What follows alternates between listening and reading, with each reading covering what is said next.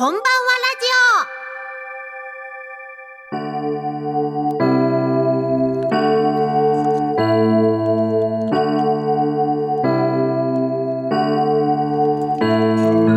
こんばんは。忍笛神楽笛奏者のことちゃんです。毎月第一月曜日のこの時間は笛ことちゃんのこんばんはラジオお届けしております。さあ今年は桜。早かったですね。3月中からもうどんどん開花しましてもう今ねもう散るような感じになってきておりますけれども。さあ今日からいよいよ4月ということで入学とかね就職とかそんな新しい環境に胸を高鳴らせるそんなシーズンです。私もねちょっと今年はドキドキの春という感じなんです。特別な気分です。と言いますのもえ今月4月14日にコトラボライブを控えているのですがその1週間前となる4月7日に大事な大事なお知らせを予定してるんですよ。それにまつわりこの番組のタイトルも実は来月から変更となります。えー、嘘なんと唐突。今日エイプリルフールだから。なんちゃって思ってる人もいるかもしれませんけれどもとにかく来月のこの時間も楽しみにしていただきつつお聴きいただきたいと思います。さて平成最後の笛ことちゃんのこんばんはラジオはまずことちゃんの子育てハッピートークからスタート。続きましてようこそゲストコーナーにはとっても珍しい職業ですよ。野菜ジャーナリストの篠原邦子さんをお迎えしてお野菜の魅力などなどいろいろ伺ってみたいと思います。今月もどうぞよろしくお願いします。この番組は屋根で守り床で支える防水材床材のパイオニア田島ルーフィングの提供でお送りします。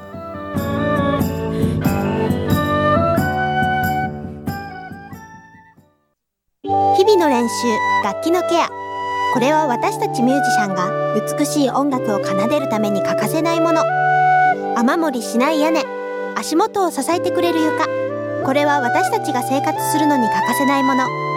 安心安全な空間で生活するためにも防水材床材のメンテナンスを心がけましょう。屋根で守り床で支える。田島ルーフィング。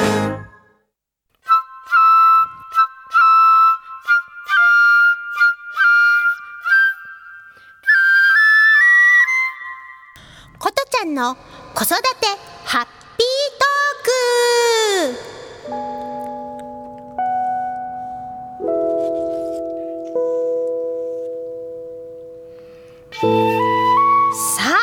のコーナーでは現在1歳9ヶ月を迎えております。私の娘の子育てについてざっくばばらんにですね語りたいと思っております、えー先月お迎えしたゲスト旅のプロフェッショナルの南舞さんとのお話にもありましたが本当にねオーストラリアのケアンズに、えー3月後半家族旅行で行ってまいりました。なんかね最近嬉しいんですけど周りのママさんたちがねちょっとね初めて飛行機に子供を乗せるんだけどとか初めて海外に行くんだけどなんかアドバイスちょうだいっていうね連絡をね結構いただくんですよね。もう毎回喜んでお答えしてるんですけれどもこのラジオをお聞きの皆さんの中にももし小さなねお子さん連れて飛行機搭乗とかあと海外旅行をお考えの方がいらっしゃればぜひ一つの参考にしていただけたら嬉しいなと思ってお話したいと思います。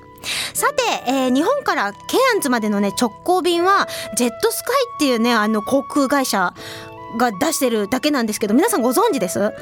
LCC なんですよこれ。で私ねあの国際線で LCC に乗ったのは初めてでもうねいろいろ慣れないことだらけでびっくり。ねなんかご飯出ないのかなと思ってたらご飯出てくるんだけどなんか人によって内容が違ってたりなんかね人によってはもらってなかったりとかあと飲み物の種類がね水と紅茶と日本茶とあとコーヒーもうジュースとかないんですよね。なんかねもちろん子供にもらうおもちゃもなかったですしという感じでまあまあまあまあとにかく、えー、片道がですね7時間のフライトでした。前回1歳になりたての時に娘と2人っきりでフィンランドとスウェーデン旅行。これはね片道9時間だったのに全然大変なことがね起きなかったんですよ。本当に授乳したり寝たり遊んだりしているうちにもついてしまいましてああ今回もねそんな感じになればいいなと思ってたら甘かったです。もうね授乳もしてませんし以前よりも自分の意思でダイナミックにも動き回るじゃないですか。しかもねあの飛行機がすごい遅れて発射したのがあって22時を回ってからフライトだったんですけどなんか変な時間だったっていうこともあってねもうすごいぐずっちゃって大変。ああもうこんなん大変なんだと思いながらそしてはいやっと寝ましたと思ったら数時間だけあのバジェット席だったんでねそこから寝てくれたんで助かったんですけどあとはねもう大体起きてぐにゃぐにゃ言ってたんで大変でして私も睡眠不足になりました。まあでもそんなこんなでね大変な機内だったんですけど助けられたのはねやっぱりおもちゃですね。あとね紙とかペンとか持っとくとやっぱり便利だなって思いました。であの一気にねおもちゃとか全部出すんじゃなくて何段階かにしてこう飽きたらこれってパッて出せれるようにあらかじめセッティングしておくんですよ。そしたらこうあの手この手っていう感じでね出せるんですごくね結構役に立ちました。あと旅行中はなるべくこう荷物をコンパクトにねしたいなと思う方も多いと思うんですけどやっぱりあの捨てても構わないものとかをおもちゃ代わりにして持っていくのはいいアイデアだと思うんです。ですね。うちの場合はあの母からのアイディアなんですけど透明のビニール袋にあの色紙をこうお花の形とかに切って入れといてでそれを膨らませて輪ゴムとかで留めて風船にしてポーンポンって遊んだりもうあとはねあのしぼませて別に捨ててもどうしてもいいわけですしあとはあの空のねペットボトルの中に何か音の出ないものを遊ぶとあの入れて遊ぶとか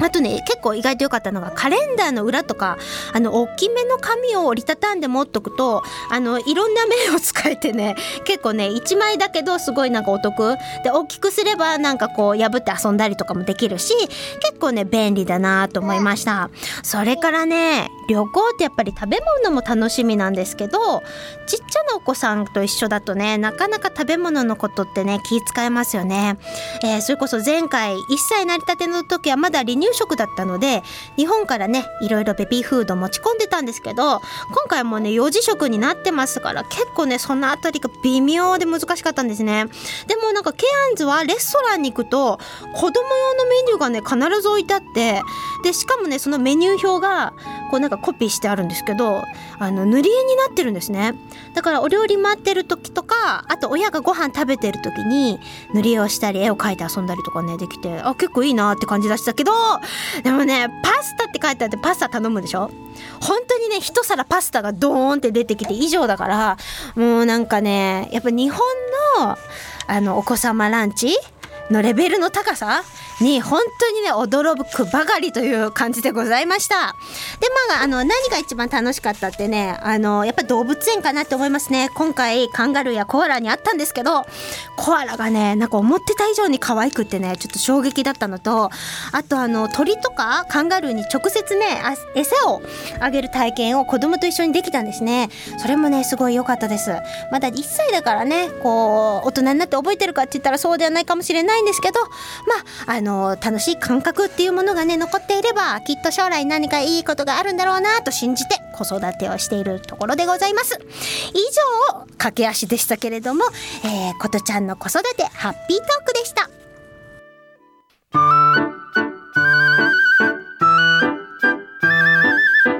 ようこそゲストコーナー。今回のようこそゲストコーナーには以前からずっと来ていただきたいなと思っていたゲストをやっとお迎えしました。篠原邦子さんです。こんばんは。こんばんは。あ私はねあの長年の友達でしのちゃんって呼んでるんで今日もねしのちゃんでちょっと行かせて。はい。しのちゃんことちゃんで行きましょう。行きましょう。よろしくお願いします、はい、よろしくお願いします。まずはそんな篠原邦子さんの、えー、プロフィールご紹介させていただきたいと思います。野菜ジャーナリストさんです。大手番組制作会社で報道やドキュメンタリー番組の企画や演出を手掛けた後野菜ソムリエプロの資格を取得されます。人と地域を野菜果物にまつわる情報でつなぐ日本初初の野菜ジャーナリストとして独立され徹底した現場主義で全国の農産物や流通業界を幅広く取材しメディア出演執筆講演などなどを通して美味しい情報を発信してらっしゃいます。東京を軸に信州の古民家でも執筆やまた畑仕事をするデュアルライフを送ってらっしゃるというそんな素敵なしのちゃんです。改めてよろしくお願いいたします。よろしくお願いします。さてさてあの私たちがねこう長年友達でいるわけなんですけど、うんうん、ほんと10年以上前にね乙女の心研究室っていうのを、うん、あの2人で主催していた時期があってねその時からのこう仲間であの時もしのちゃん結構お野菜の料理をねいろいろ作っていたからなんかそういうのも今につながってるのかなと思いつつまずはあの野菜ソムリエを始めたきっかけをちょっと聞いてみたいなと思います。うんうん、そうですね。私もともとあのテレビの制作会社にいたんですけれども、はい、まあ、あのおばあちゃんが一人になってしまって、まあ、晩年のおばあちゃんに寄り添った暮らししたいなと思って、はい、会社員生活を辞めて、はい、まあ、長野県のおばあちゃんのところに実は通い始めたのがきっかけなんですね。うちのばあちゃんはあの自給的農家といって自分が食べるものは何でも自分で育てて作れちゃう人だったのね。でテレビ時代にまあ世界中いろんなすごい人とかすごいところ取材させてもらってきたけど自分が食べるものを自分で育てて調理して保存食も作って食べるってすごい人間としてすごいことだなと改めて思ってまあなんかいろんなところ行くのもいいけどまあ自分の足元に実はあった宝物のような暮らしをちゃんと伝えたいなと思ってまあそのことをブログとかに書き始めてももっと野菜のこと知りたいなって中で野菜ソムリエプロの資格を取得したのがきっかけで、まあ、野菜果物の世界に入ったっていう感じかな。なるほどね、はい、あの当時からおばあちゃんの話はよくよくしのちゃんから話題に出てて、うんうん、本当にあのお年を召してらっしゃるにもかかわらず、足腰もしっかりしてて元気なおばあちゃんっていう印象でねそんなおばあちゃんの暮らしぶりっていうのから影響を受けたっていうことなんですね。うんうん、であの実際まあ野菜ソムムリエのお仕事というよりももうしのちゃんそこからさらに飛び出して、まあ、野菜ジャーナリストでねお仕事をなさってるわけなんですけれども、うん、そのお仕事の実際は一体どういうことなさってるんでしょうか？そうですね。私はあの、まあ、東京と、ね、信州のおばあちゃんが暮らしていた古民家を軸にはしてるんですけれども、はい、よくねしのちゃん、はい、今日は日本のどこにいますか？って聞かれるんですけど本当 本当。本当 ねあんまり東京とかに実はいなくて、はい、毎週のように日本全国の、まあ、畑を、はい、あの巡っているということが多くて、農家さんから直接あの畑のに伺って野菜果物のことを教えていただいて、はい、それをなんだろうな翻訳するような形で、食べる人があいいな楽しそうだな美味しそうだな食べてみたいなって興味を持ってもらえるような情報に、まあ、翻訳をして私なりの言葉で、まあ、それこそテレビとか新聞連載とかいろんなところで伝えたり、ね、テレビ出てるのも見てびっくりしましたよ私は。そうね、あとは、まあ、今は講演会を通して割と農家さんたちに、そうやってどうしたら食べる人にあの気持ち自分のね大切な農産物の魅力が伝わるかっていうのを伝え方をなんかお伝えしたりとか、なんかなるほど、ね、そうそうそう伝わる情報発信についてみたいなこともお伝えしたりなんかいろんなもうとにかく伝える伝わる情報の伝え方っていうのをモットーに。で私はなんかねちょっと,、えーと、自分の中で一つ課してることがあって、はい、私が情報発信する時はもちろんなんか食べた時に素直に「わあ美味しい」とかは言うんだけれども、うんうん、文章とかで伝える時は「うん、美味しい」と「こだわり」と「安心安全」っていう素敵な3つの言葉をあえて封印するようにしていて。あなるほどね、うん、よくありがちな今そうそう言葉ですけどもうどこにも載ってるしみんな言うでしょ、うん、私はこだわってるんですとか、うん、安心安全ですって言って。みんな同じこと言うと、食べる人がどれ選んでいいか分かんなくなっちゃうしじゃあどこがどう美味しいのっていうその内容が大事だと思うから、そこを因数分解して伝えるというかそれをなんか自分に課してやっていたらなんか仕事になった。野菜ジャーナリストという仕事が生まれたという。えー、素敵な話自分に何かを課すって仕事をやっていく上でもしかしたらみんなにとって大事なことかもしれないですね、うん、今ちょっと私もいろいろ自分自身のことに重ね合わせて話をちょっと聞いてしまったんですけど。で実際そのなんか公演なんかもしてると思うんですけど、うん。うん、あの公演って結構なんか大きい場所でなんか向けてやってるのとか私フェイスブックとかで見てて、なんかどういう人対象に来てんだろうって。そうね、うん、実は、まあ、10年ぐらい野菜ジャーナリストやっていて、初めの頃は本当に例えば親子さん向けの野菜果物楽しもうみたいな、うん、あの食べる人向けのなんでしょうね一緒に楽しむワークショップ形式の講演会とかそういうのが多かったんですけどなんか最近はそれこそ農家さんとか、うん、あの直売所に野菜を出している方々向けに本当伝わる伝え方を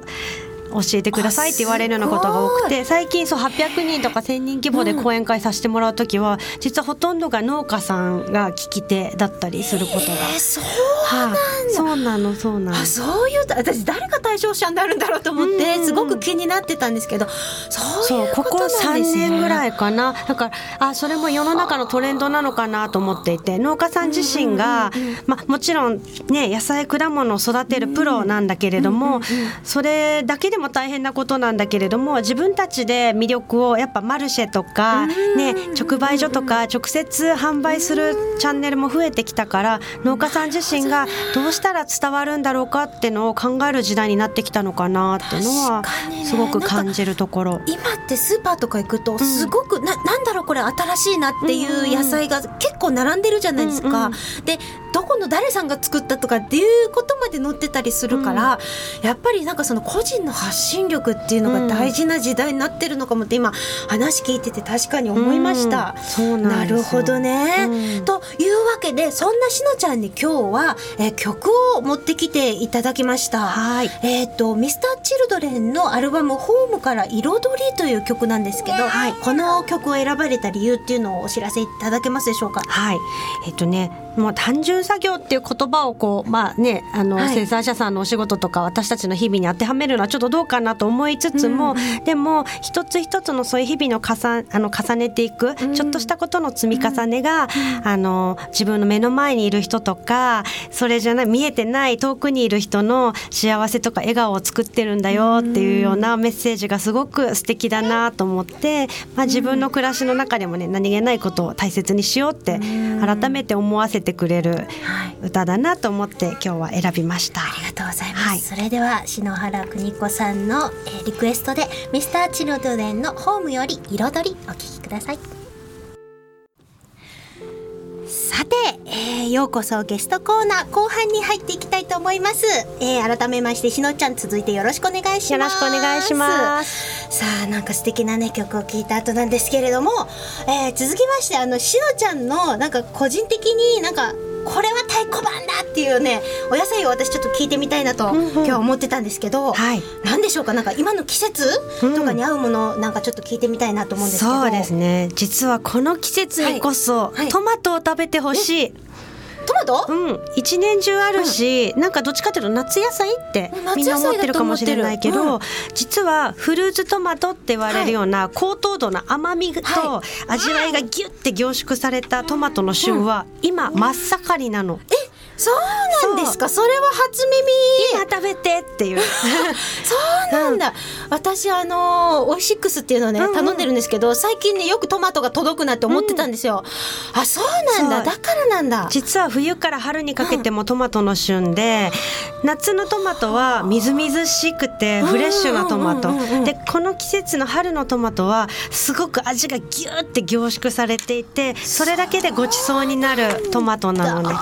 でそう日本の夏はトマトちゃんにとってはちょっとね暑すぎるし、あとなんていうの雨が降りすぎるから味がねとってもフレッシュにどんどんなっていくの。だから梅雨が来る前までのトマトが実は、まあ、いわゆる高糖度トマトって言われるトマトのもう一個の旬で今まさにはい。そうなんだ。ちょっとなんかもう今今日あの帰りにでもすぐトマトを買いたいなっていう気持ちにもなってるぐらいですけど、あ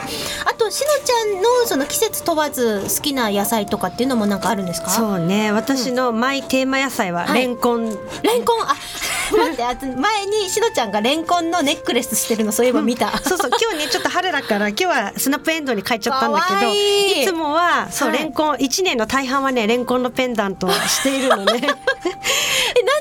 なんでしょう私茨城県出身だから、うんうん、レンコンの日本一の産地なのでもう周りにレンコン畑いっぱいあるところで育ったっていうのもあるしで大人になって東京に出てきたら意外にみんなレンコンの魅力を知らないんだなって思って、えー、でもレンコン美味しいですよね、うん、みんななんかシャキシャキって言うんだけど、うん、えレンコンってシャキシャキだけじゃないんだけどってもちもちとろとろふわふわほくほくいろんな食感が楽しめる万能野菜なのにと思って、なんかそれを知ってほしくてどうしたらなんかみんなに伝えられるだろうと思ったらそうだペンダントしてれば「え何それレンコン?」って言われて「そうなの?」って言って喋れるなと思ってなるほど、ね、いつもレンコンつけてる。それもまたしのちゃんのジャーナリストとしての ちょっとしたね仕掛けというか小ネタを仕込んでる。へえ面白いなるほどね。でそのまたちょっと別のことも聞きたいんですけど、うん、なんか最近って珍しい野菜ってさっきも話したんですけど、うんうん、ちょっとなんかそれ？ってあります、珍しい野菜、なんかみんなにとって意外だなっていうのだと、ちょうどこの前の30日の朝日新聞の連載にも書いたんですけど、はい。はい